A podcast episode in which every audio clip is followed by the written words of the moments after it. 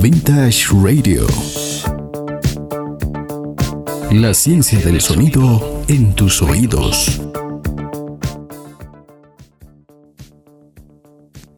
Muy buenas noches amigos de Vintage Radio. Es un gusto estar nuevamente en contacto con ustedes en este mes de agosto, mes patrio, continuando con nuestros especiales eh, de los más grandes discos que llegaron a producirse en nuestro medio. Habíamos comenzado en la anterior sesión con eh, el disco El Inca de Guara, conversando con Nathaniel González, y el día de hoy estaremos haciendo un desglose y adentrándonos a la profundidad del disco Y se te va la vida de Sacrilegio. Conversamos con eh, Alfredo Chile Valdés y también con Walter Crappen, quienes son cantante y bajista participaron en la grabación de este disco. Y bueno, nos estarán dando muchos detalles acerca de un poco hablar de la formación de la banda, eh, cómo se grabó, se produjo el disco, comentarte que este disco en su momento fue uno de los más, más escuchados, llenaba por completo estadios, no estamos hablando de, de aforos pequeños, sino de, de estadios, ¿no? o coliseos en el, en el peor de los casos. Y también como un detalle, eh, mencionarte que este es el disco más vendido de la historia del rock en Bolivia, certificado. Obviamente hay otras eh, canciones que sonaron internacionalmente, pero bueno, eso ya llega a ser otra historia, ¿no? Pero hablando íntegramente de lo que es el rock boliviano, eh, fue, es uno de los discos más vendidos y certificados. Todo eso nos estará comentando tanto Alfredo como Walter adentrándonos, como te mencionaba, a todo lo que fue el proceso de producción, de grabación, qué equipos se utilizaron, quiénes fueron los ingenieros y bueno, muchas anécdotas de por medio dentro de este maravilloso disco llamado Y se te va la vida, producido en 1991.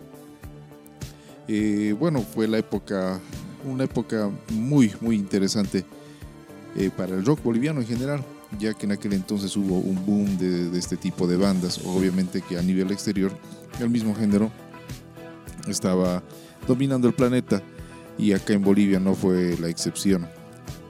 se e, emergieron grupos muy, muy eh, interesantes, eh, bandas bandera de nuestro país como Sertrack, que produjo un disco maravilloso que es el Ave Fénix, precisamente Sacrilegio, estaba Dixie, eh, estaba León, León Heráldico, bueno, había muchos, muchos grupos de altísima calidad quienes eh, estaban produciendo eh, discos en, esta época.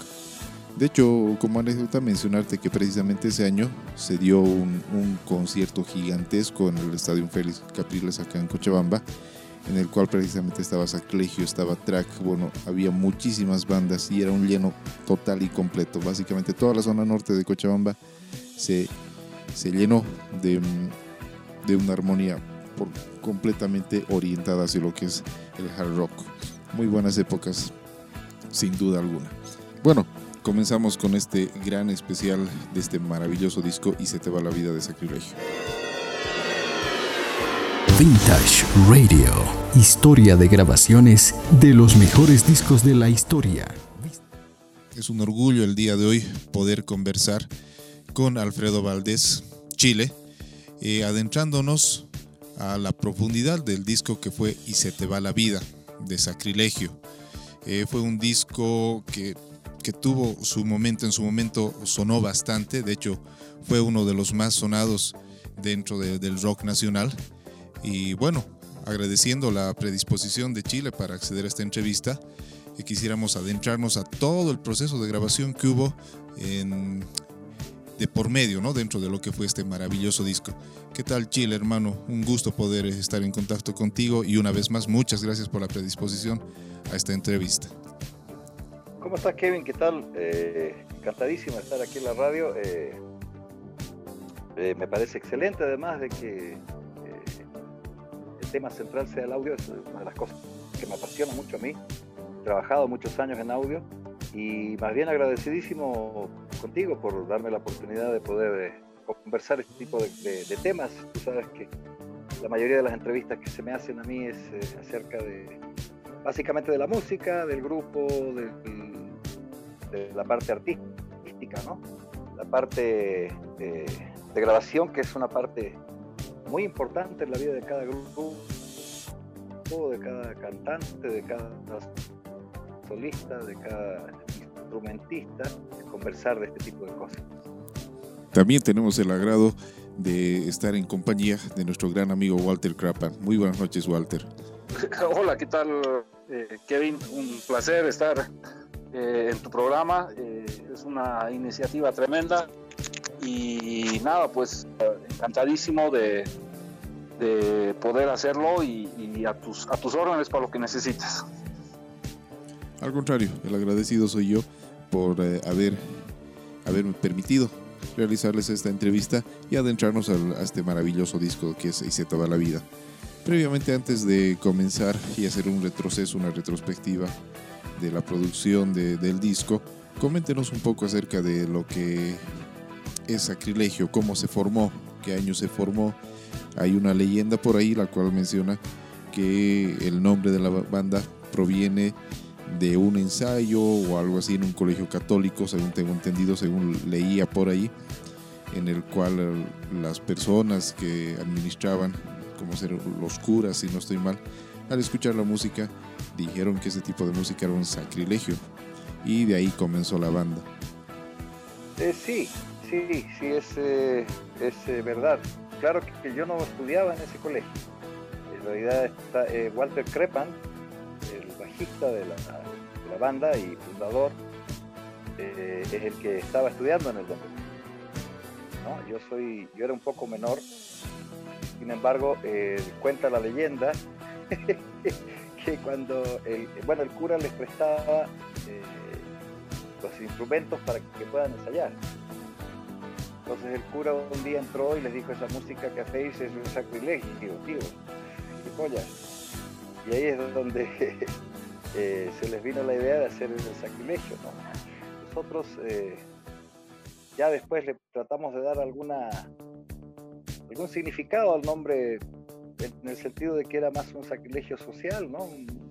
Llevar pelo largo en aquella época, pantalones rotos, botas, tachas de cuero, chamarras de cuero, era, era un poco un sacrilegio, era, era tremendamente impactante en la calle, o sea, Imagínate, me han votado en montones de casas de chicas que me daban bola, porque claro, todos, todas nos daban bola porque éramos los rebeldes del momento. Así que, eh, y los papás, hay papás que me han votado, así, jovencito fuera de mi casa, usted no entra aquí, así. Interesantísima era la, vida en esa época, ¿no? Hoy en día ya creo que tendría que salir en pelotas a la calle para impresionar a alguien, porque ya se ve de todo en la calle. O sea que, en aquella época no, era todo muy formal, muy, muy tradicional, sobre todo en Cochabamba, que era una ciudad mucho más pequeña que la que es ahora, pequeñísima al lado de lo que es ahora. Y pucha, era, como te digo, todo reformal. Así que una experiencia muy linda, la verdad, haber elegido este, esta carrera, haber elegido este camino.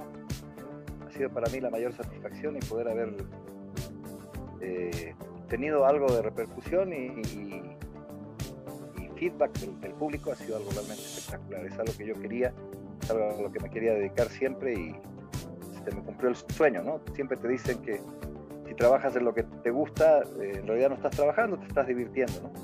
Y he tenido esa suerte en mi vida.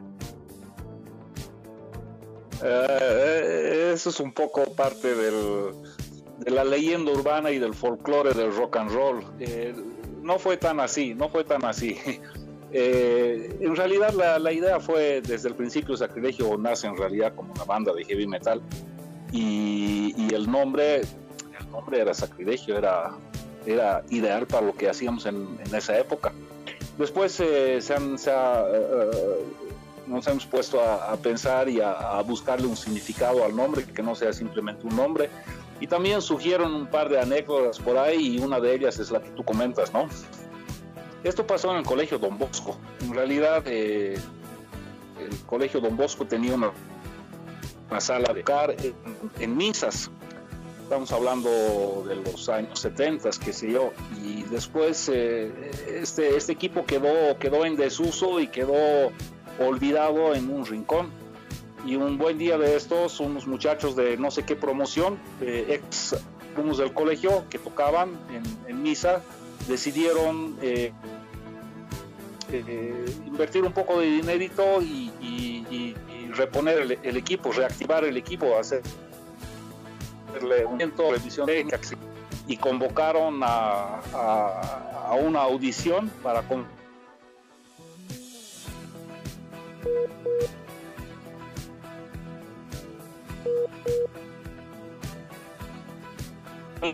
fue la oportunidad, por así decirlo. Ahí nos, ah, ahí nos encontramos, si bien éramos eh, eh, compañeros de curso con Juan Carlos Valderrama, otro de los fundadores del grupo, y que teníamos las mismas intenciones de hacer música y música rock, y nos encontramos musicalmente en, la sala de ensayo. Y te imaginarás que que todo fue, fue sacar riffs, eh, fue sacar temas, Judas, Black Sabbath, qué sé yo.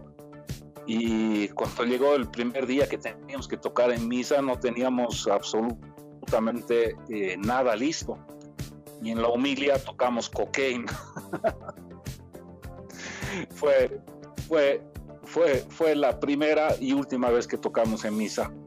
Eh, a continuación de esto, continuación de esto, eh, con Juan Carlos Valderrama, obviamente quedaron las ganas de hacer música y es ahí justamente que se forma, que se forma la banda, ¿no? Excelentes datos. Eh, antes de adentrarnos también al disco, nos gustaría conocer un poco acerca de las influencias musicales que cada uno de ustedes tiene, tanto en la parte de canto contigo Alfredo, como también en la parte del bajo, o tal vez algún disco en especial que los haya llevado a, a decidir el camino de la música. A ver, eh, sí, sí, sí, claro. Yo, yo eh, canté desde pequeño. Yo, mi padre escuchaba una canción, lloraba, sufría, tatara, tatara, me acuerdo que es un cantante italiano, lloraba, sufría. Tengo una grabación cuando tenía eh, un año y dos meses de edad que estoy cantando la canción, lloraba, sufría. Es bien interesante que me grabó mi papá. Creo que ahí ingresé a la música. Eh, yo no creo que ingresas a la música, ¿no? Yo creo que la música está en ti. La música está en cada persona y en todas las personas del mundo. Claro que eh, para mí siempre fue muy importante cantar. Cuando yo era muy niño era muy admirador de Javier Solís. Eh, los discos de mi padre, por ejemplo, los ponía y me paraba en la mesa del living, la mesita central que era bastante resistente y me ponía a cantar encima de la mesa eh, pretendiendo ser Javier Solís, ¿no? Entonces, este, bastante aprendí ahí solo, a pesar de ser muy niño. A los seis años gané un concurso de canto en, Copiapó, en Chile. En un concurso salí elegido el mejor cantante infantil de, la región. Eh, canté una canción de Julio Iglesias que se llamaba Uy, ves, ya viene el Alzheimer de nuevo. Pero bueno, era una canción de Julio Iglesias, la canté y la verdad es que tuve una anécdota interesante porque eran cinco jueces que levantaban su, cartelito con la puntuación. Y entonces uno de los jueces, todos los jueces levantaron el cartelito con una puntuación que decía 10 y uno levantó uno que decía 9. Yo tenía el micrófono todavía abierto y le reclamé, ¿y usted por qué me está poniendo 9? y la gente se rió, qué sé yo, y de esa manera pude ganar ese concurso. Eh, brindaba varios premios, entre ellos eh, eh, irme a vivir a, otra ciudad, a un instituto que hay, que hay allá para, para, potenciar este tipo de, de, chicos y de jóvenes, que los, les enseñan música desde jóvenes, desde, niños, digamos, en el colegio, y un poco lo que se hace en Laredo acá, ¿cierto? Y, mi padre no quiso porque obviamente era implicaba, implicaba que yo me vaya a vivir internado en otra ciudad, o sea que no, por ahí no fue.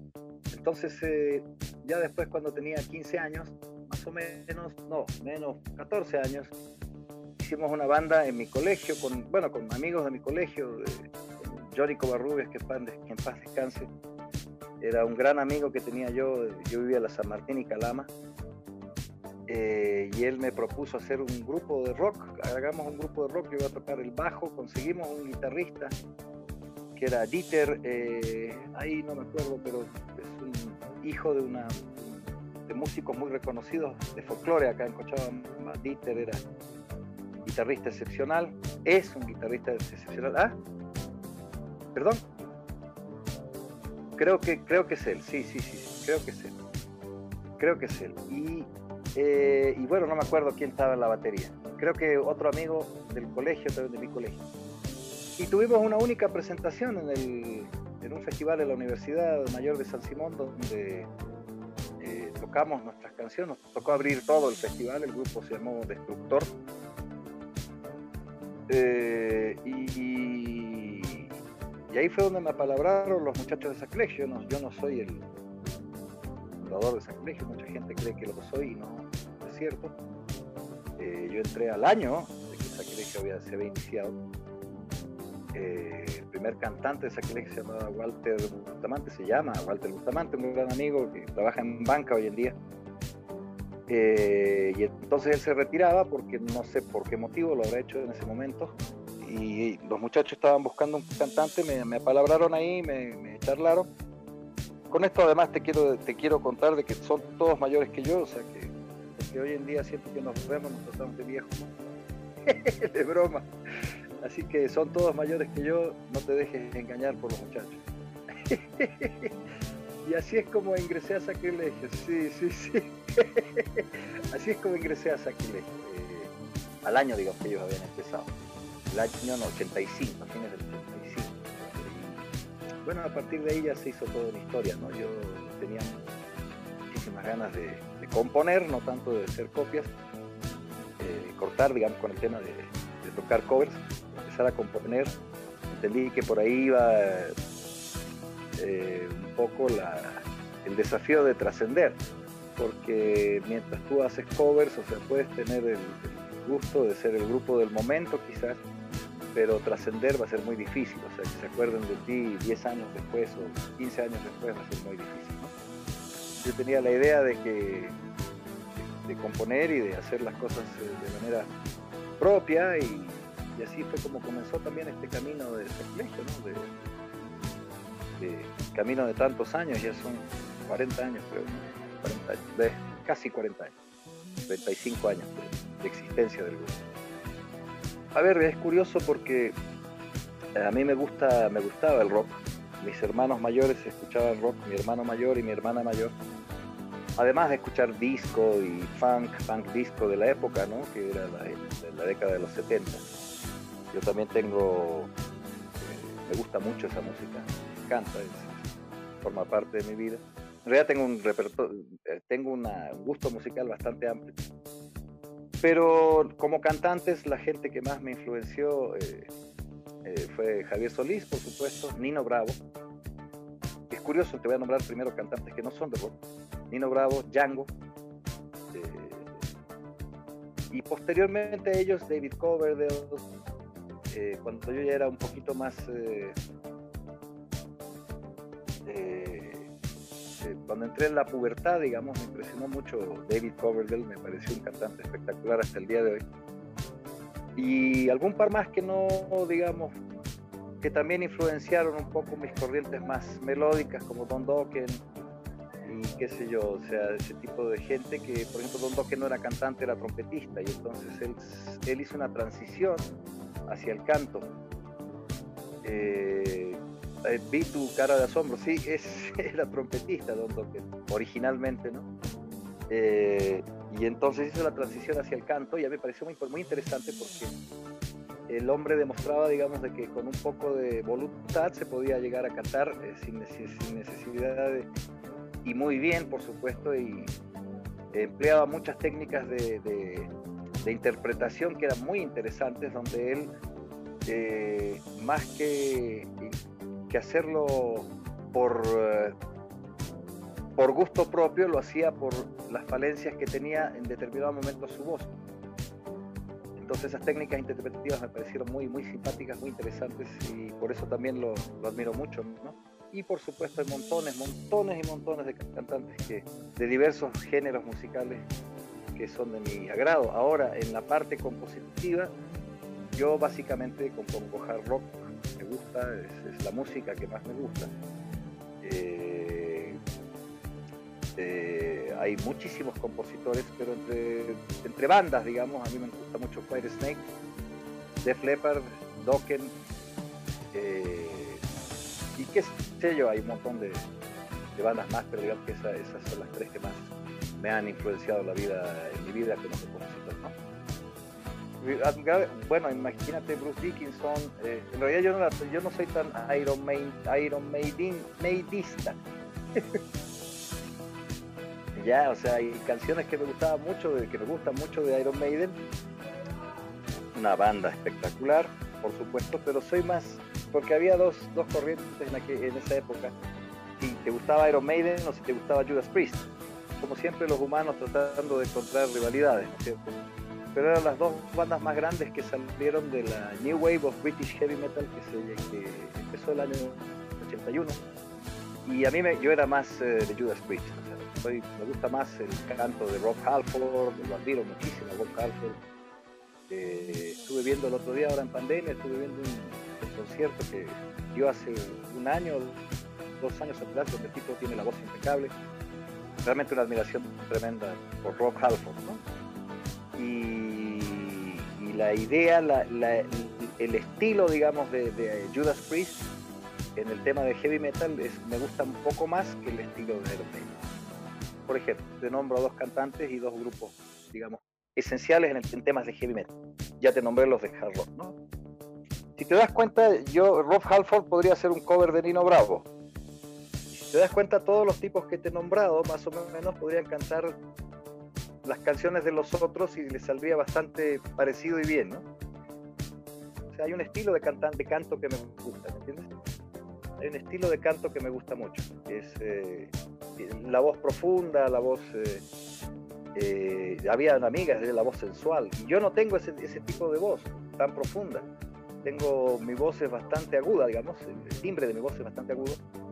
Y entonces durante mi carrera he tratado de eh, descubrir técnicas para, para poder profundizarla un poco y me ha dado una, tonalidad más o menos entre medio de una cosa y de la otra. Pero bueno, por lo menos a la gente le gusta, así que yo me hubiese encantado poder nacer con una voz así, oh, me, hubiese encantado. Pero no me tocó esa, así que me la inventé un poco. como bajista. Ah, definitivamente, yo soy Black Sabbath, eh, me encanta Black Sabbath, eh, me gusta el metal de los ochentas, me gusta Judas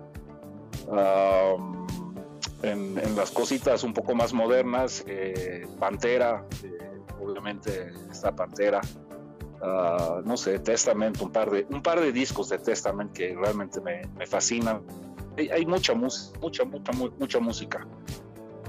En realidad creo que, creo que eh, absolutamente todo nos influencia, todo nos influencia.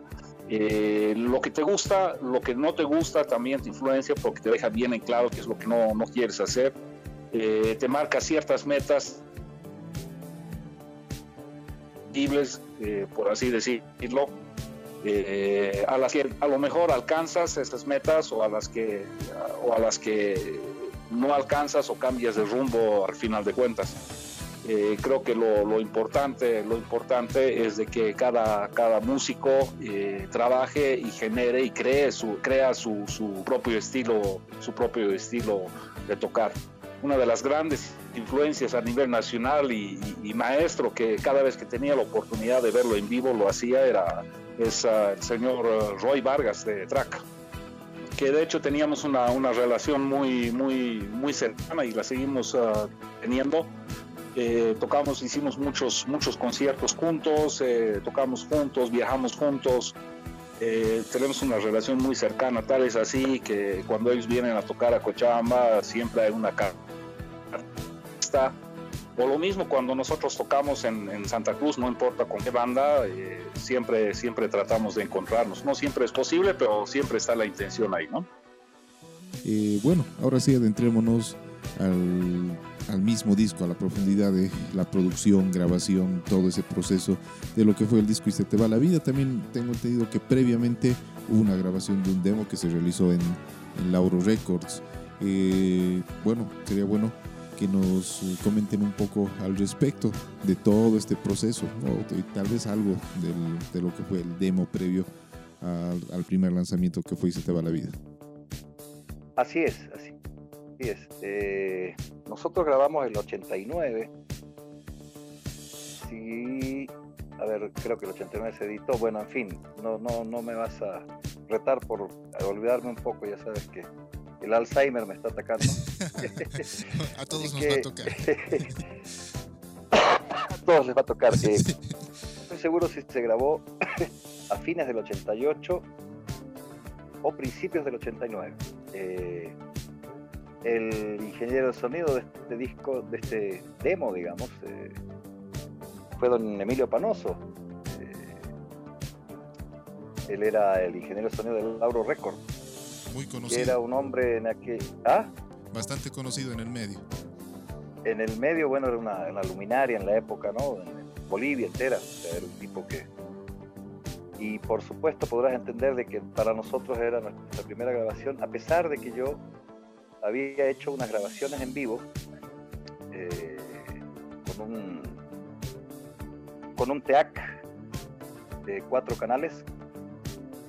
Eh, había hecho algunas grabaciones en vivo que nos permitió eh, llegar al primer lugar en la radio Infinita, me acuerdo, en aquella época, a nombro que ya no existe, por supuesto, que era, pertenecía al grupo de Lauro.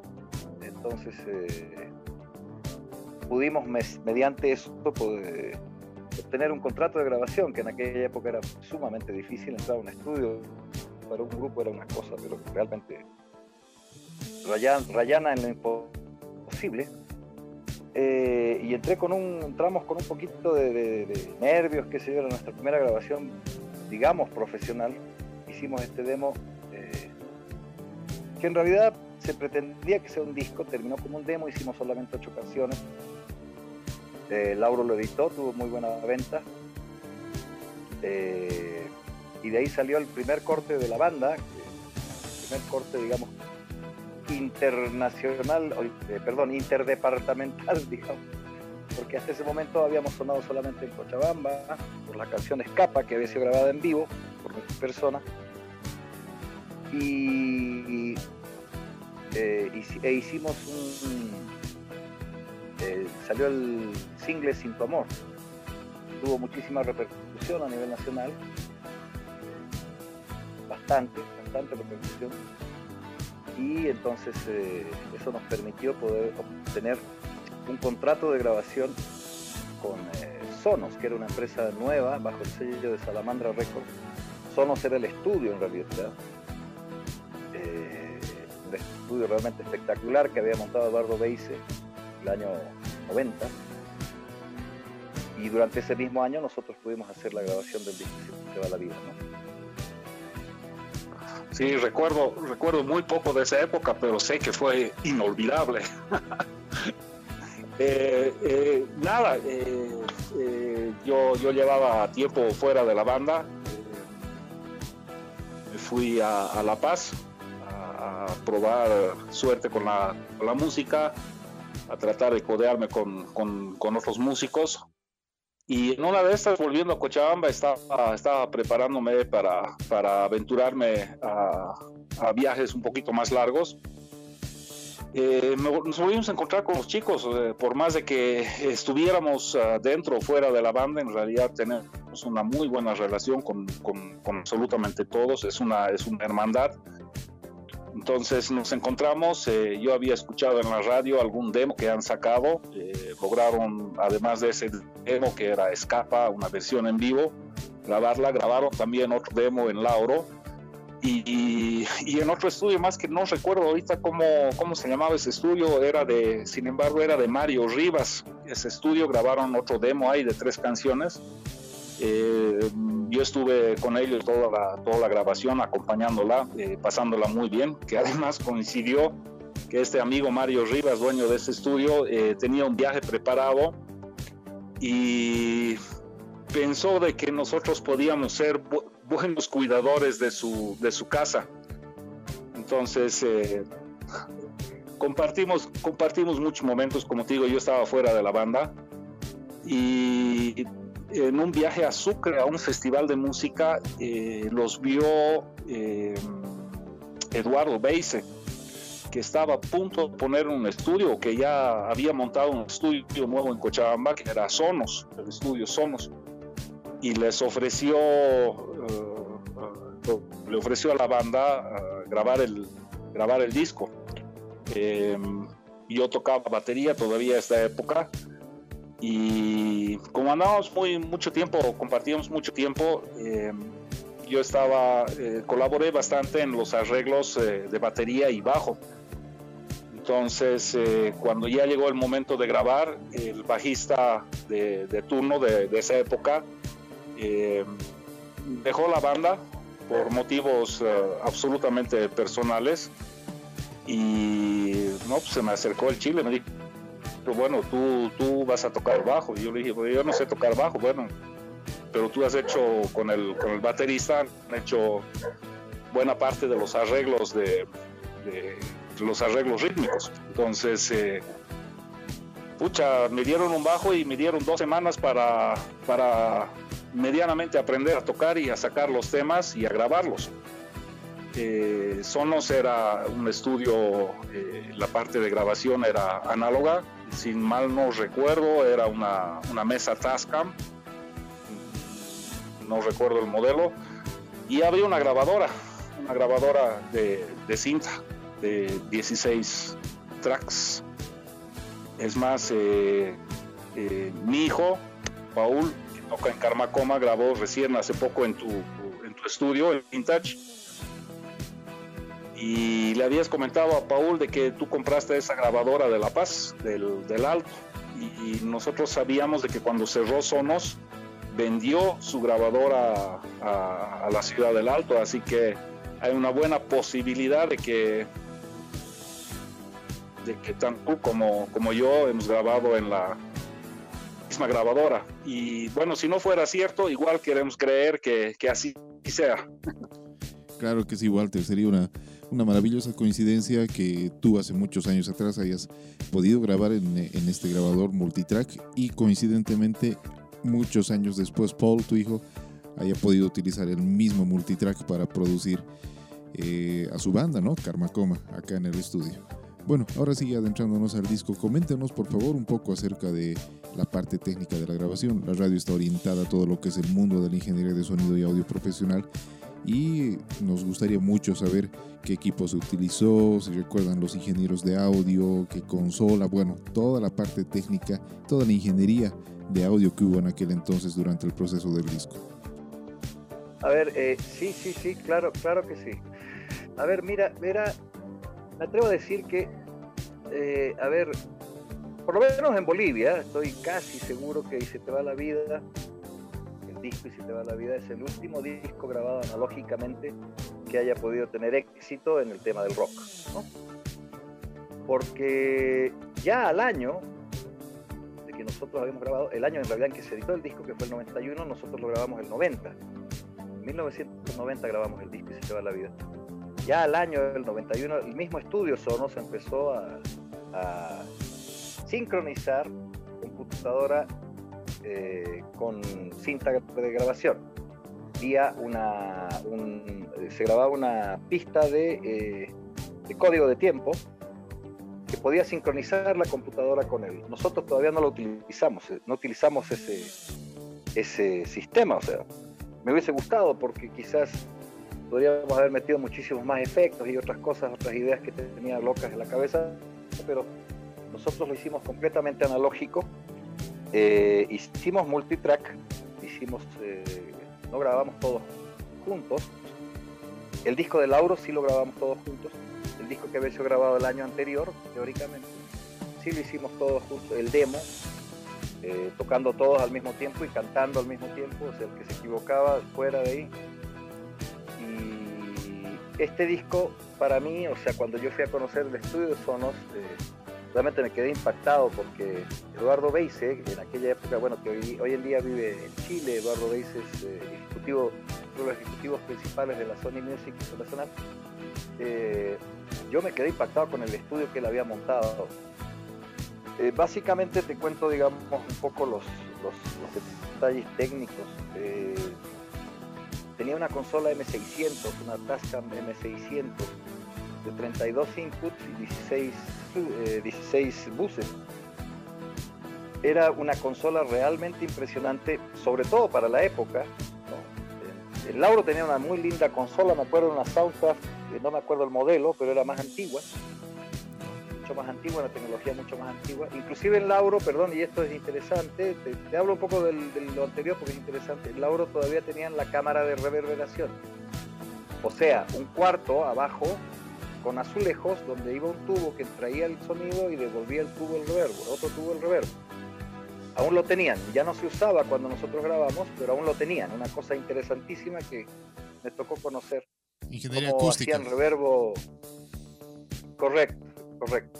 Una cosa hermosa que pude ver, que me mostró don Emilio, por suerte, que ya no lo usaban, como te digo, pero era muy interesante. Y abajo estaban planeando hacer en ese cuarto un baño, porque obviamente estaba lleno de azulejos. Era muy interesante lo que... Sí, sí, eh, o sea, ya, ya, no lo usaban, entonces tenían que darle uso al espacio. Bueno, eh, volviendo al tema, dice, te va la vida. Tenía una Tascam M600 de 32 eh, inputs de 16 buses. Te recuerdo que la M600 salió, la serie M600 de Tascam salió eh, el año 88 u 87. Y estamos hablando del año 90. O sea que era básicamente lo último, ¿no? Lo último que, se, que lo más nuevo que podía haber en la industria y lo más famoso además, porque la Tascam M600 se ha vuelto una consola legendaria a través del tiempo. Eh, y tener esa consola nueva ahí, recién recibida de Estados Unidos, recién montada, fue una cosa extraordinaria para mí verla.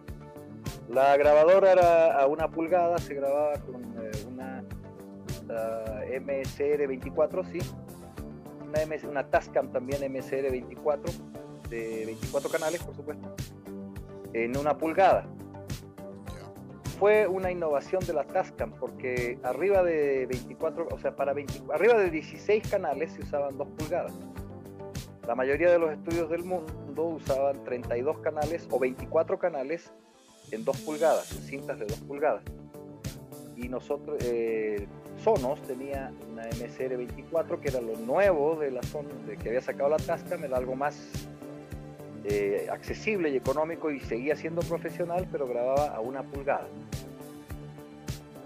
El costo de las cintas entonces, por lo tanto, era mucho menor, porque te darás cuenta que en aquella época, en aquella época, valía unas, cada cinta valía 87 dólares, una de las cintas de una pulgada, y las de dos pulgadas valían como 200, 250 dólares. Eh, o sea que el ahorro era bastante interesante, muy interesante en el equipamiento y no solamente en el equipamiento, sino en las cintas. Eh, se ahorraba muchísimo. Claro que hubo muchas críticas que decían que en una pulgada no podían entrar 24 canales por, el ancho, por física, ¿no? El ancho de la cinta que ocupabas, qué sé yo. Pero con el tiempo se demostró que la Tascam había sacado realmente un producto excelente y que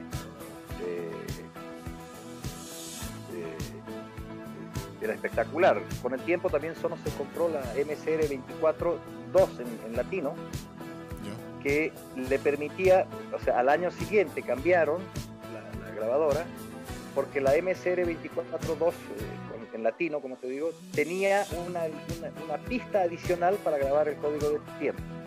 Si tú usabas la MSR 24, eh, la original, tenías que perder una pista en el código de tiempo ¿Me dejo entender?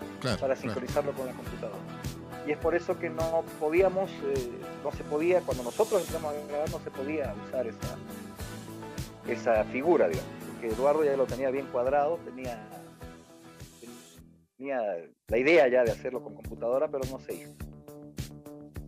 Muy buenos eh, Sí, la, se masterizaba como antiguamente se lo hacía, se masterizaba en una Tascam también. Si no me equivoco, el modelo era M24. A ver, a ver, los, los, eh, los radioescuchas que sean ingenieros de sonido, que sé yo, van a poder revisar quizás esto en internet, debe ser fácil. Eh, M24, que era una pista de un cuarto de pulgada, era, perdón, una cinta de un cuarto de pulgada, donde, de dos canales, ¿no? Ahí se masterizaba se realizaba el corte de cinta, pegábamos la cinta, todo, o era como, como se hacía antiguamente. esa era la masterización. Nosotros pasábamos de la cinta de 24, salíamos de la consola, pasábamos por consola con los periféricos y eh, masterizábamos en esa, en esa grabadora, esa otra grabadora, ¿no? de, dos canales, la M24, si no estoy equivocado. Es decir, eh, no se masterizó en un DAT el disco y se te va la vida, se hizo... No, no, no, no, no, no, no, no se masterizó en un DAT, en un DAT. No se, no se tenía mucho conocimiento, a ver, no conocimiento, sino no era muy popular el DAT en el momento, pese a que Tascam en aquella época ya había sacado DAT. Había sacado ya el DAT de primigenio, primitivo, por supuesto, un DAT... Eh, pero era la última chupada del mate, era, era lo más moderno que podías encontrar en momento. Pero nosotros masterizamos eh, en Sonos, masterizamos el disco y se te va la vida a esta Tascam de dos canales. Y cortamos cinta, pusimos cinta blanca, qué sé yo, y después se, realizó la copia de master a master, reel to reel, ¿no? Es lo que se dice reel to reel. Entonces eh, ya se hicieron varias copias para mandar a, a elaborar los discos de vinilo. Fue el último disco de vinilo también que se editó porque después de Si te va la vida no tengo... Tuvimos que elegir inclusive si hacerlo en CD o en vinilo y vimos de que hicimos una pequeña encuesta entre los amigos, nadie tenía CD en el momento en Bolivia. Era algo nuevo y caro, ¿no? Hacerlo en vinilo. ¿Ah? Era algo nuevo y caro. Era algo nuevo y caro. Eh, eh, o sea, los sistemas de CD caseros eran caros. la gente seguía escuchando cassette, que era lo más común o en su defecto eh, vinilo, ¿no? Entonces eh, fuimos por ese lado de hacerlo en vinilo y creo que fue el último disco de vinilo que se editó. Posteriormente se ha editado en CD, pero, pero ya no fue la primera, el primer año, digamos, los primeros años de, la edición del disco.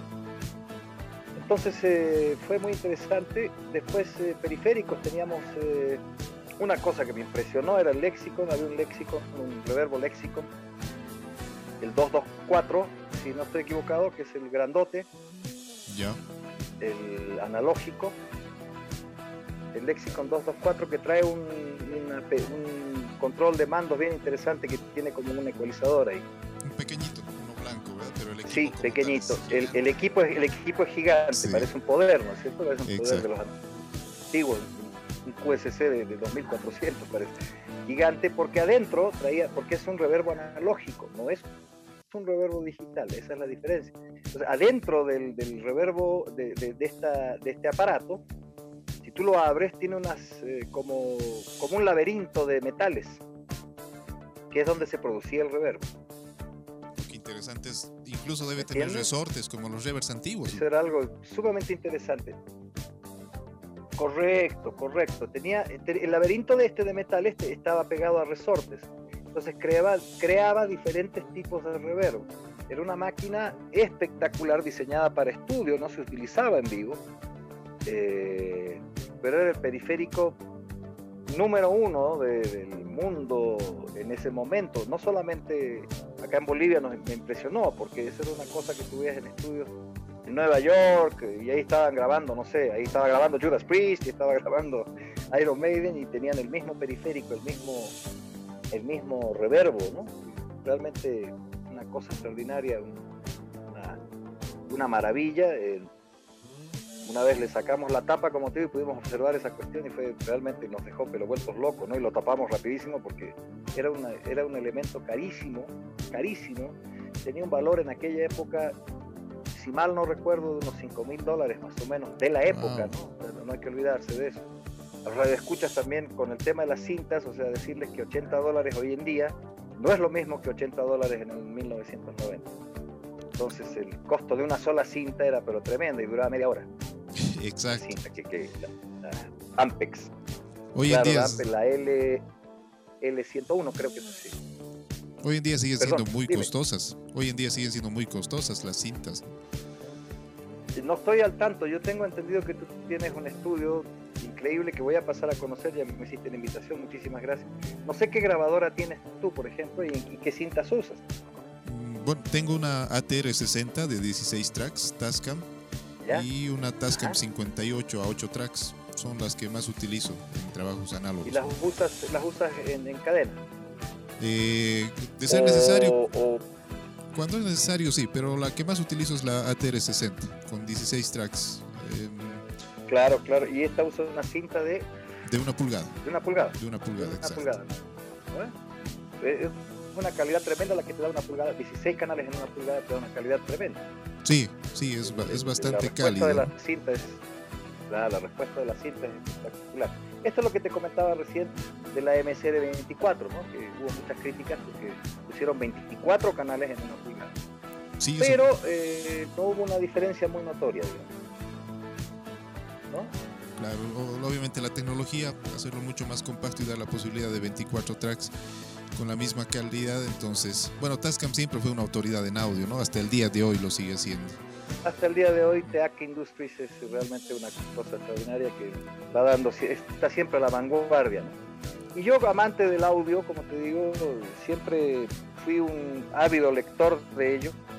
Por eso, digamos, los datos que te doy, eh, inclusive con fechas, algunas, algunas cosas con fechas, eh, es porque me ha interesado mucho el audio siempre a mí, me ha gustado mucho, me ha, me ha fascinado el tema del audio porque no es solamente, para mí nunca fue solamente cantar, ¿no? Eh, si yo quería hacer un video y quería que el grupo se vea de alguna forma en el video, o sea, tenía, que aprender algo de video para poder decirle a, la persona que hacía el video, oye, me gustaría que lo hagas de esta manera, ¿no? Y me he movido así un poco en mi vida, ¿no? Entonces, por eso el tema de audio para mí era, siempre ha sido espectacular. A ver, no tengo mucha memoria de qué monitores se usaban. Me acuerdo que los monitores de campo lejano, que eran los grandes, para los, monitores grandes, eh, eran eh, JBL. Los monitores de campo cercano eran los NS10, famosísimos, Yamaha NS10. Eh, la consola estaba ubicada, de los monitores de campo lejano, estaba ubicada más o menos a dos metros y medio, ¿no? Poquito más, 3 metros más o menos, sí, 3 metros, 2 metros 50 más o menos, 2 metros 80 más o menos de, la, de los monitores de campo lejano. Ya. Tenía, tenía, todo el estudio estaba recubierto de Sonex, se había hecho eh, eh, cosa muy cara para la época, no sé si tú podrás corroborar el tema, en la época el Sonex era pero una cosa tremendamente cara a mí siempre me hacía mucho, mucho ruido, mucha risa después cuando siempre me preguntan, hasta el día de hoy, aunque no creas, hasta hace poco tiempo atrás, días atrás, me han preguntado, ¿para qué sirven los maples de huevo en los estudios? ¿Para qué sirven los maples de huevo?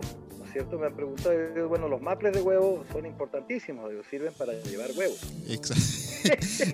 o sea, porque en, la época mucha gente queriendo imitar la forma básica del Sonex, que es como un maple de huevo, querían, ponían maples de huevo queriendo obtener el mismo resultado y eso a mí me causaba muchísima gracia porque en realidad lo que estaban haciendo era reflectar más el sonido y no difuminarlo, que es la, que es la idea del Sonex, ¿no? Exacto. Lo que importaba era el material. Claro, el material es el importante, no el, no el maple de huevo a mí me hacen reír mucho con eso, pero bueno, he visto muchos estudios donde la gente pone maples de huevo, inclusive casas de chicos que tienen su batería, qué sé yo, que tienen sus equipos y para hacerse su sala de ensayo y le ponen maples de huevo. Y yo, bueno, ¿y qué, por qué? ¿Te gusta el huevo? ¿Te gusta la tortilla? para insonorizar un poco esto, digo, ponle frazadas, es más coherente, digamos, que ponerle maple de huevo. Exacto. O fibra de vidrio atrás y frazadas. Claro que la fibra de vidrio tú sabes que es eh, tóxica, ¿no? Claro, tiene que estar bastante revestida porque después ya es peligroso. Se vuelve tóxico, muy peligroso. Entonces, bueno, pero tú sabes que siempre, siempre hemos salido adelante en países pobres como el nuestro, la verdad, se ha dicho, o sea, con inventos y cuestiones siempre hemos logrado. Y he visto producciones espectaculares que se han hecho en estudios con maples de huevo, o sea que ya pues, o sea, está linda la cosa, ¿no? y es por ello, me alegra mucho por ello. Pero bueno, siguiendo con el tema, el estudio, ¿qué más tenía? Los periféricos, tenía una Lesis, toda la, tenía dos eh, ecualizadores gráficos de 24 bandas, el, MEQ, que eran Lesis, tenía un ecualizador gráfico central, Clark Technic, uh. tenía un Clark Technic espectacular, espectacular que era para, para la salida de la sala. Los otros, los otros, los otros dos gráficos se usaban para si querías ecualizar un canal banda, digamos, de el corte, no te olvides que la Tascam M600 tenía una pequeñísima falencia que era el corte de banda del, en 600. Ya. En 600 eh, Hz. El corte de banda, el, corte de banda ancho. Entonces eh, tenía una pequeña falencia, tenía una pequeña pérdida. Entonces, cuando no era, era casi, casi imposible de percibir. Entonces, cuando ocurría esto, digamos, con instrumentos muy graves, que necesitaban, digamos, definición, como el bajo, se utilizaba uno, este, uno, de los periféricos del Alesis, el, el, MQ24, que era una cosa nueva también, que tenía unas perillitas chiquititas, no sé si tú te acuerdas de, o si lo has conocido. Eran unos eh, periféricos, era un aparato pequeño, de, ocupaba solo un, espacio en el rack. Ya. Eh, tenía unas perillitas chiquititas. Digamos que te va a quedar la información a toda la gente y después lo pueden buscar en, internet. Claro, supongo que la gente que lo va a hacer será de audio, ¿no? La gente que, le interesan estas cosas. Era un, era un ecualizador que posteriormente lo usaban mucho los guitarristas, este MQ, este Alesis. Eh, lo utilizó, a ver, Gabriel Dávila, lo utilizaba Glenn Vargas, la mayoría, a ver, la mayoría de los guitarristas que han tocado Sacrilegio lo utilizaban este, este, en su rack de, audio, de, en su rack de, de, eh, guitarra, ¿no? en su rig de guitarra. Eh, porque no hay que olvidarse que los sistemas, el amplificador Marshall en aquella época, en los años 90, principios de, fines, fines de la década del 80 y principios de la década del 90, se volvieron todos digitales casi todo el mundo usaba sistemas digitales, no utilizaban eh, con un poder, con un poder básico, ¿no? un poder de, audio, un QSC o no sé, una Lesis o qué sé yo, había un montón de poderes, pero utilizaban este ecualizador y un zoom. Y habían efectos también pedaleras, que eran, eh, no estaba incluida en la pedal, decíamos pedaleras, pero no estaba incluida en la pedalera el, aparato que producía los sonidos en sí, sino estaba en el rack de los, entonces los músicos, los guitarristas viajaban con su rack y lo único que necesitaban era eh, los parlantes. Claro que habían otros que utilizaban un sistema híbrido, como me acuerdo de Gabriel, de Gabriel Dávila que utilizaba Marshalls, JCM 100 con, eh, con el rig completo, o sea, con doble stack, ¿cierto? Y con el grave abajo y los, y los cuatro medios arriba, cuatro parlantes de medios arriba, y tenía uno que era una hermosura, que era el aniversario. El, el rack que se lo vendió Glenn Vargas. El aniversario es un eh, JCM 100 vulgar y silvestre valvular, pero en color plomo. Y, Marshall sacó, Marshall sacó solamente mil de esos, porque fue en el, en el año de su aniversario. Eh, no sé cuántos años cumplía Marshall, sacó solamente mil para la venta en el mundo. Y es curioso porque uno de esos mil estaba acá en Bolivia. Por algún motivo, eh, Glenn se lo compró, lo llevó a Santa Cruz y se lo vendió a Gabriel, a Gabriel Dávila, que era guitarrista. Glenn había sido guitarrista de Sacrilegio una, una temporada muy pequeña. Y se lo vendió a Gabriel Dávila y con eso nos fuimos las primeras giras del disco Se te va la vida se viajó con ese, con ese equipo. Y era una cosa extraordinaria, era una cosa muy linda. Hasta el día de hoy es un objeto muy preciado por los guitarristas y no se conoce mucho de la historia de este, de este aparato, porque por supuesto después han salido un montón de marcas eh, de amplificadores de guitarra que, que han empezado a competir y entonces este este JCM 100 plomo o gris, como lo quieras ver, era una cosa realmente especial. Todo el rig era plomo, o sea, todo, el stack, ¿no? O sea, todos los dos parlantes, las dos cajas de parlantes de abajo y, el, y valía, no sabes, tenía un valor pero espectacular. Gabriel fue un guitarrista que realmente tenía cosas muy lindas, tenía también una Ibanez Custom que se mandó a hacer él a la Ibanez. El Ibanez se la produjo especialmente para él, una guitarra muy linda. Tenía, me acuerdo, a un superhéroe ahí, cosa que en aquella época era bastante interesante, pero porque hoy en día, bueno, tenemos superhéroes, hasta en las tazas te venden superhéroes. Exacto. pero en aquella época tener una guitarra era muy interesante, una Ibanez Gem. Eh, no era Gem, no era Gem, perdón, no, no, era Gem, Gem. La Gem tiene siete cuerdas, una Ibanez de seis cuerdas, que me acuerdo del modelo top de la, de la Ibanez. Eh, y bueno, el, uso de estos Alesis MQ24 eran, eh, era muy muy, popular en la época. Eh, tenía 24, decía, porque tenían 24 bandas, ¿no? Era un ecualizador gráfico a 24 bandas. Luego tenía, el, como te contaba, el Flar Technic, que no me acuerdo cuál era el, modelo, pero era uno que ocupaba eh, seis espacios de rack. Era un aparato, pero y era más pesado que una vaca en brazos, ¿no? Impresionante de pesado el tema. Era valvular tenía, si no me equivoco, ocho válvulas. Es una cosa, pero era una cosa extraordinaria. Había que ponerle un, había que ponerlo en un lugar muy especial y poder ecualizar el, para poder ecualizar las mezclas, ¿no? O sea, la salida final de la mezcla. No te olvides que la masterización antes, que es algo que,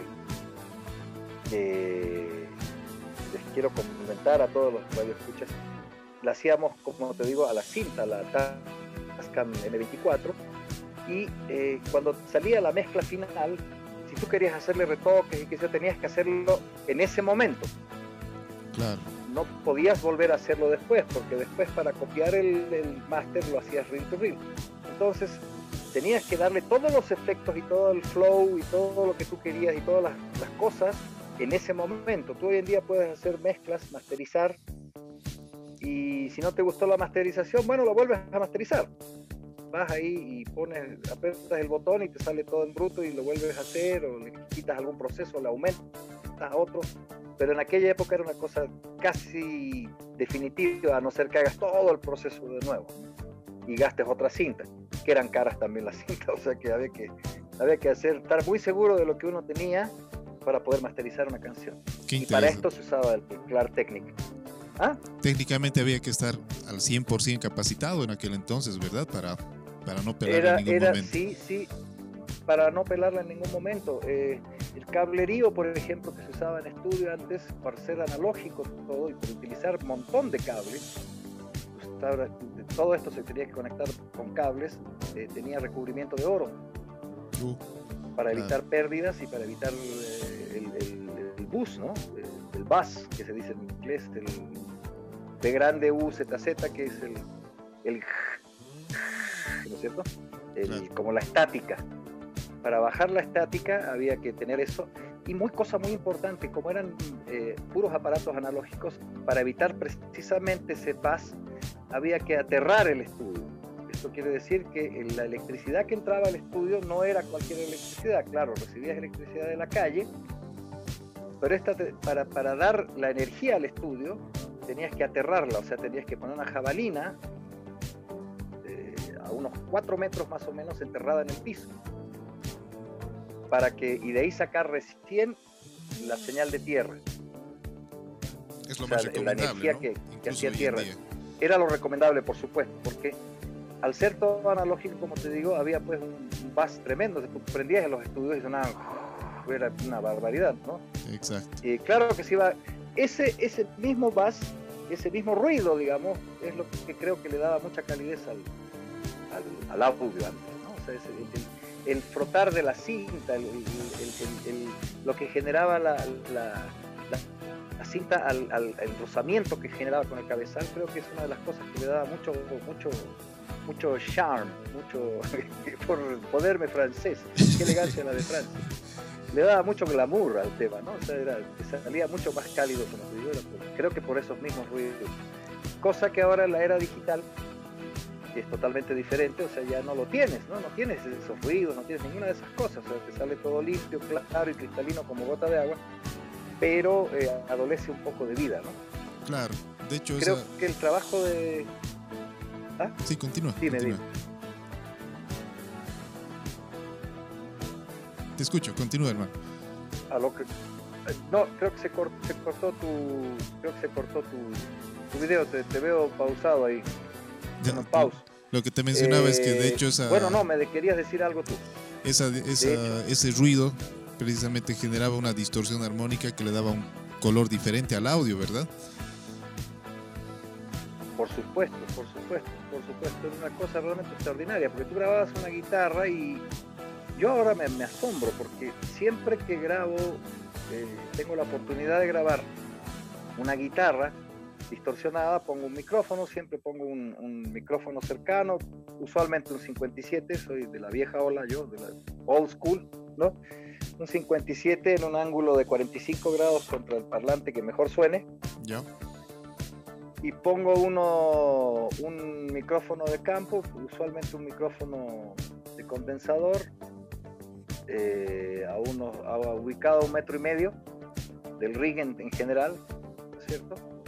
Combino las dos señales y cuando yo la escucho en la consola está perfecto, porque los últimos que he podido grabar, digamos, han sido en, con consolas analógicas. Eh, y escucho bastante bien la cuestión cuando la pones, cuando grabas al, tema, cuando grabas a la grabadora virtual, a la, grabadora digital, cuando lo vuelves a escuchar ha perdido un montón de esa calidez. Exacto. Perdido un montón y yo me doy harta cuenta con las guitarras sobre todo, ¿no? Con las voces, digamos que te sirve mucho, en el sentido de que tienes una voz muy cristalina y tú sabes que cuando tienes una voz muy cristalina en la mezcla, puedes levantarla la cantidad de veces.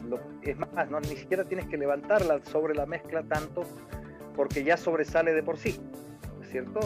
La, voz ocupa eh, rangos dinámicos que son muy audibles para el, para el oído humano y cuando está clarito es una maravilla, puedes lo que tú quieras, el reverb, lo, que sea, ¿es cierto?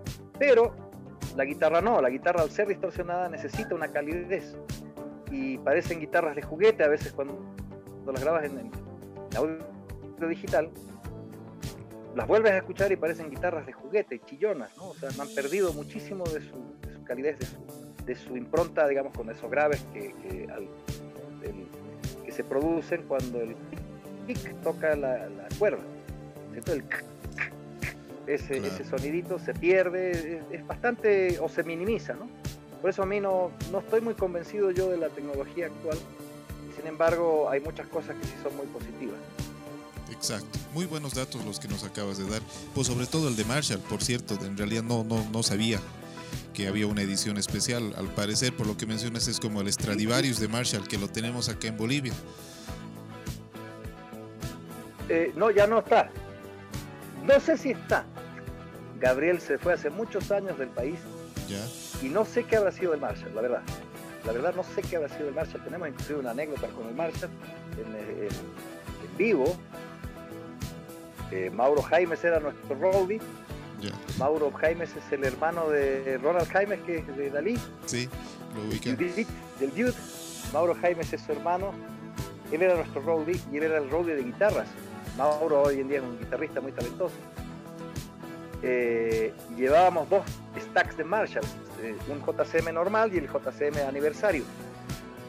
Y un día se cortó, estando en un concierto, se cortó y el tipo se desesperó y salió hasta el medio del escenario a gritarme, no hay Marshall, no hay Marshall.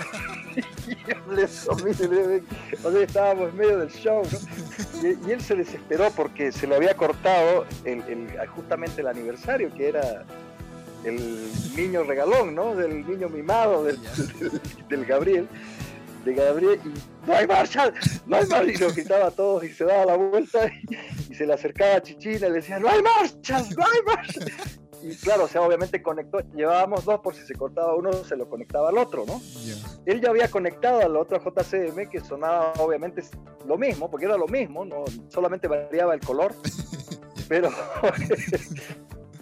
pero el tipo salió gritando en medio del show y la gente lo miraba así como, ¿qué le pasa? una cosa muy simpática, me acuerdo de Mauro, una linda persona, lindo trabajo que hacía este, y era un era que estaba mal conectado, un enchufe, nada que ver, no era, nada grave. vino otro de los robos y dijo, oye, pues ya está, ya está funcionando, se hace mente, está mal enchufado. ¡Ah! ¡Ah! una cosa muy simpática. Cosas que pasan en el escenario. Cosas que pasan, sí, sí. Este Marshall, sí, como te digo, no sé si sigue en Bolivia, pero haberlo tenido en aquella época, eh, poder haber estado con eso, una cosa extraordinaria. Imagínate, son cosas especiales de la industria del audio que no se repiten, no salen, o sea, son cada 20 o 30 años que ocurren estas cosas. O sea que tener eso era realmente, pucha, una cosa extraordinaria. Y no. Claro, me imagino que eh, Los micrófonos. De los periféricos, a ver, eh, de los periféricos, como te digo, esos son los que más me acuerdo. Habían también, había también un multiprocesador eh, Lexicon digital. Eh, había multiprocesador, multiprocesador eh, Alesis también. Había un multiprocesador. ¿Algún compresor, tal vez, que recuerdes? Los compresores, sí, los compresores sí también eran Clark Technic. Oh, los compresores Clark Technic, que de, también gigantes, tenía cuatro compresores a falta de uno, ¿no? Uno comprimía la salida de la, de la consola y los otros tres eran usados como periféricos para cualquier canal de entrada. Y eran Clark Technic también eh, de tubos. Impresionante. Impresionante, por eso como te digo, cuando yo fui a conocer el estudio, me quedé vuelto loco porque la verdad es que era una, era, una, era una maravilla, teníamos elementos, digamos, de, de estudios gigantes ¿no? del mundo, o sea que en aquella época eran estudios famosos, los estudios Orange, digamos, ¿no? Los estudios, no sé, eh, eran cosas realmente espectaculares. Los compresores eran esos cuatro que tenía, tenía, eh, tenía algunos teclados, algunos, algunos periféricos de teclados eh, para uso general, tenía un par de Korg, tenía un piano Korg, el estudio, un piano eléctrico Korg, un DS88, si no estoy equivocado, o DS80 puede ser, no sé, ahí no sé, no sé. Porque nosotros teníamos un teclado Korg DS8, pero obviamente era un sintetizador más pequeño, ¿no es cierto? Pero este era un Korg DS también DS88 o DS80, que tenía teclas de piano de mármol. Oh, interesante. Eh, sí, sí, o sea, teclas totalmente pesadas que es ahí donde se grabó, por ejemplo, grabó Chichina eh, el intro de. la, el tema de Bach, ¿no? Se le da inicio a la canción que da el título al disco. Ahí tocó en ese, en ese, ese fue el piano que utilizó un piano eléctrico, pero espectacular, hermoso. Y si tú escuchas la grabación, es un piano de verdad, porque además tiene, las teclas tenían peso, retornaban, tenían felpa las teclas entre, entre tecla y tecla, como se acostumbra en los pianos originales, en los pianos de verdad, ¿cierto? Exacto. Eh, luego, a ver, los micrófonos, de los que más me acuerdo. Tenía, el, tenía dos Newman, el famoso Newman plomo que usan todo el mundo. El U87. Eh, L algo, no me acuerdo. El, U87, ¿no? U87. Ya. U87, ¿no? El dos Newman U87. Tenía un par de Shoebs micrófonos Shoebs que eran de condensador con los cuales se hacían los, eh, los poníamos de aéreos para los, para las, eh, los platos. Tenía Sennheiser, el cuadrado, que no me acuerdo, el DM. Ay, no me acuerdo, un cuadrado, un micrófono cuadrado largo. Tenía de esos unos tres. El micrófono de bajo era un Shure, perdón, de bombo, era el famoso Shure K88, ¿estoy bien? Ya, el, para el bombo, ¿verdad? es uno que va al, piso del bombo. famoso micrófono de bombo, de bombo de la Shure. Sí. Va al piso del bombo, correcto. Exacto, es ese. El micrófono que usábamos en la caja era un 57 regular. Sí, ¿no es? Exacto. ¿Cuál es el modelo exacto? Es el modelo. Es correcto. muy bien. Eh, tenía, tenía en la caja usábamos un 57 normal. Nunca usamos eh, el, el, estos Sennheiser eran muy muy prácticos no sé si no me acuerdo el modelo. Caramba eran cuatro. Se usaban en guitarras también. Que tenía habían cuatro de esos micrófonos. Eran los se usaba mucho en vientos también para el folclore en aquella época para capturar los vientos. Ese era un micrófono realmente espectacular. Usábamos un 57 por encima de la caja, de la tarola de la caja de, 57 regular y, y uno de estos Sennheiser abajo, ¿no? Más o menos aproximadamente a 30 centímetros de la tarola. Más o menos aproximadamente para captar, para tener doble señal, ¿cierto? Exacto, con la fase invertida, ¿no? Eh, correcto, correcto. Hay una, se crea con el tema de la, de la, caja, se crea una cancelación muy, muy simpática. Sí. Cuando tú le das, cuando tú haces este sistema. Pero hay que saberlo utilizar, no es para hay que saberlo utilizar y hay cajas que no permiten usarlo, porque más bien con ponerle digamos un 57 sobre eh, pegado al parche y ya estás tranquilo. Pero hay otras cajas que sí le pones esto y crea una cancelación muy simpática que le da una sequedad tremenda a la caja.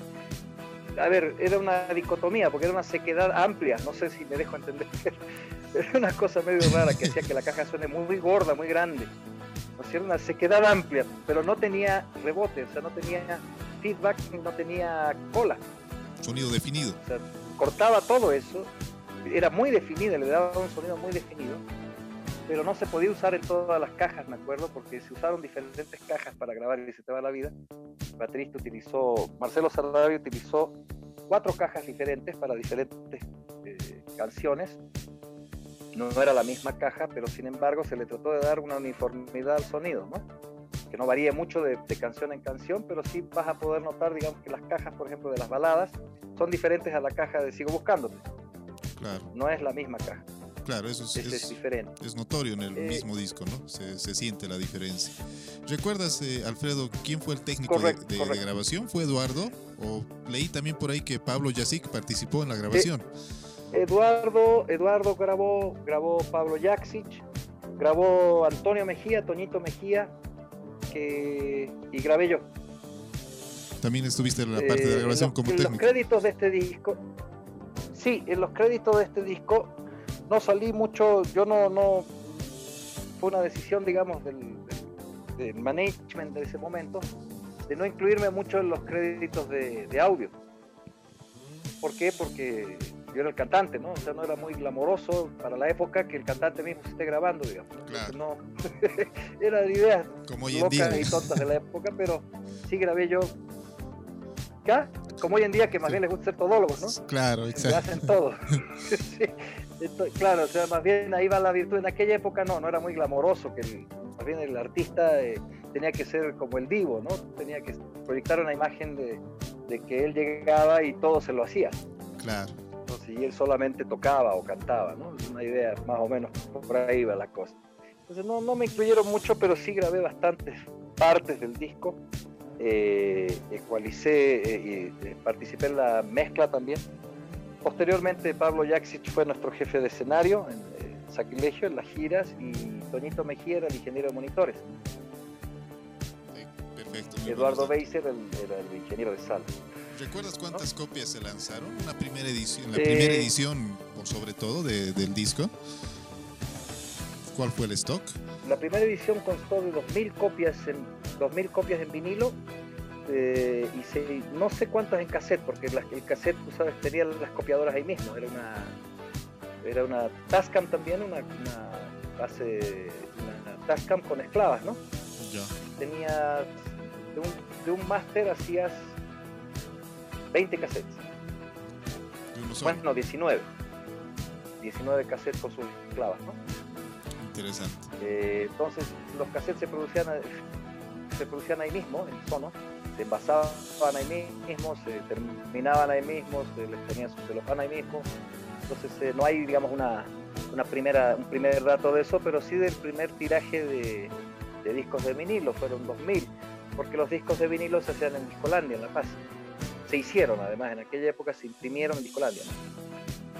Eh, una maravilla, fue una cosa extraordinaria. Nosotros nunca pensé yo, la verdad, o sea, tú siempre aspiras a, que te vaya muy bien, pero cuando te empieza a ir bien, como que no te la crees, ¿no? Claro. Sobre todo el tema de, ser artista, ¿no? O sea, como que tú mismo no te la crees y dices, yo, estamos vendiendo nosotros. Y las 2.000 copias se acabaron en menos de una semana. Claro, sonaba bastante el Cosa grupo. increíble hasta aún para nuestra época. Hoy en día, por sobre todo hoy en día, sí, tomando en cuenta que medios físicos muy pocas bandas se animan a, lanzar, ¿no? Y eh, de hecho, el primer tiraje, la primera edición es algo muy, muy buscado. De hecho, una pieza de colección increíble de este disco, ¿no? La persona que lo tenga. La primera edición, por sobre todo. Tengo uno yo.